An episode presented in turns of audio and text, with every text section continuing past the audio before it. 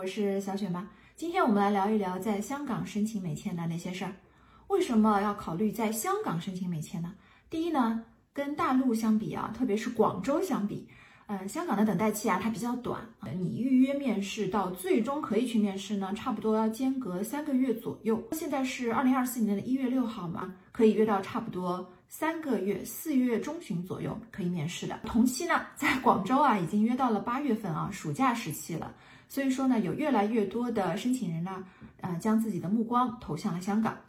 另外，香港还有一个好处啊，就是它在语言方面的优势。你在香港呢，允许你说中文啊，或者是粤语，跟大陆相比呢，几乎语言方面是没有什么太大的差别的。当然，我知道大家最关心的还是香港的通过率怎么样啊。那我找了一下啊，没有找到以香港这个 post，就是说它的地点来划分的一个通过率的数据。但是呢，美国国务院还是提供了二零二二财年它的一个根据护照或者说国籍来划分的通过率了。那么我们可以看到啊，香港特区护照它的持有人啊拒签率是百分之四点八五，不到百分之五。那同期呢？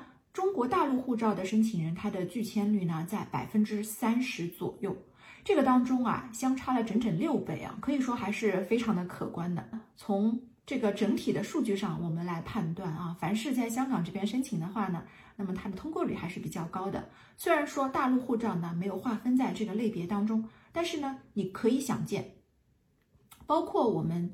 呃，曾经在小雪妈的一期节目当中，就是所谓第三国申请美签这期节目当中，我有提到过啊，就如果你有机会在第三国申请美签的话，你应该怎么样去判断自己通过的前景呢？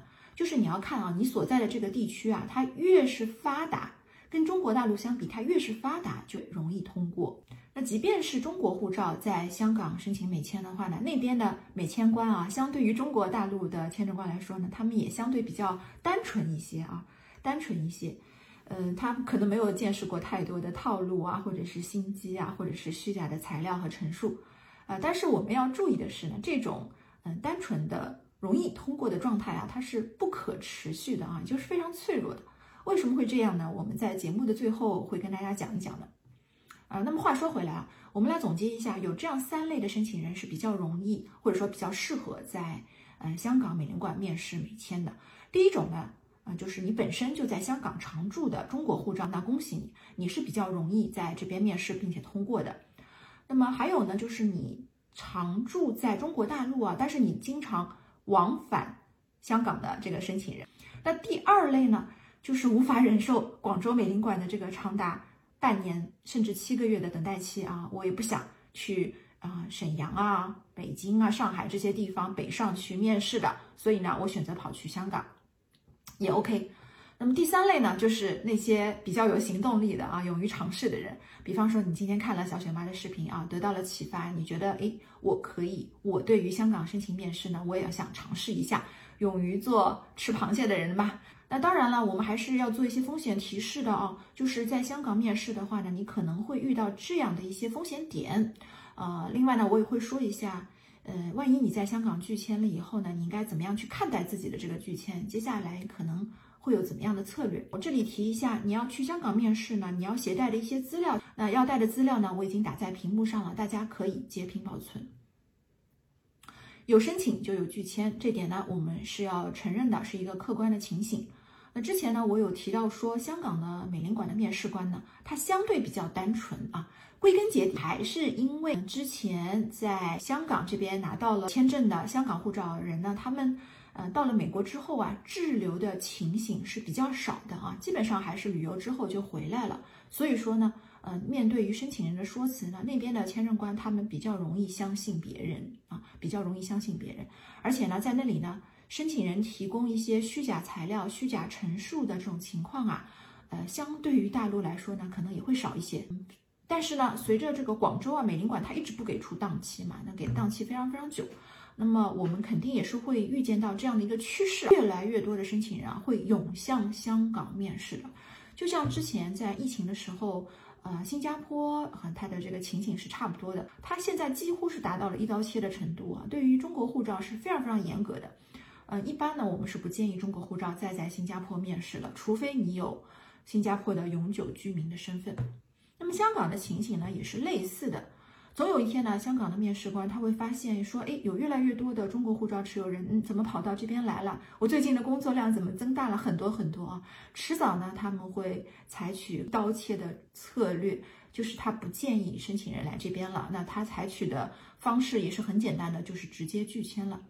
那么为了避免这种情形的出现呢，建议大家还是早些申请吧，落袋为安。啊，因为这种情况啊，就是我讲到的所谓一刀切的情况。以前是发生过的啊，只是近期没有发现而已。呃，那如果你不幸在香港被拒了之后，你应该怎么办呢？啊，其实大家也不用太过于担忧啊，在香港被拒跟你在中国大陆被拒没有什么很显著的差异的，它就是一次普通的拒签。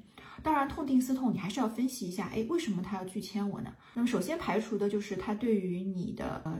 居住的身份是不是有不满啊？如果他没有明显表现出说，哎，你不是香港居民啊，你不应该在这边申请的，那你就可以排除，先把这种情形排除掉。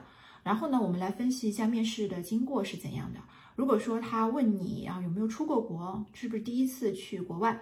啊，如果你是白本的话呢，啊被拒之后呢，也有可能就是因为在白本这个地方把你拒签了。那如果说他问你是不是一个人出去啊，有没有其他的同行人？啊，如果你回答的是否啊，然后他把你拒签的话呢，有可能是因为他觉得你一个人出行比较古怪，这个点上有可能是拒签你的。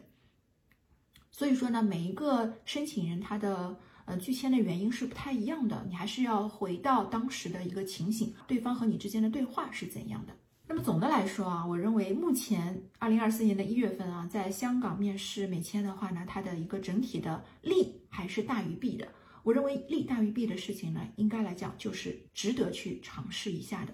不过呢，大家还是要抓紧这个时间窗口啊，免得香港签证官呢采取这种一刀切的策略。那原因呢，我已经讲过了，我们要吸取这个之前新加坡的一个前车之鉴。那么早点拿到美签，早些落袋为安才是上上之策。好的，如果你对于在香港申请美签有进一步的问题呢，欢迎大家在节目下方留言。那么今天的节目就到这边了，感谢大家的收看，下期再聊，拜拜。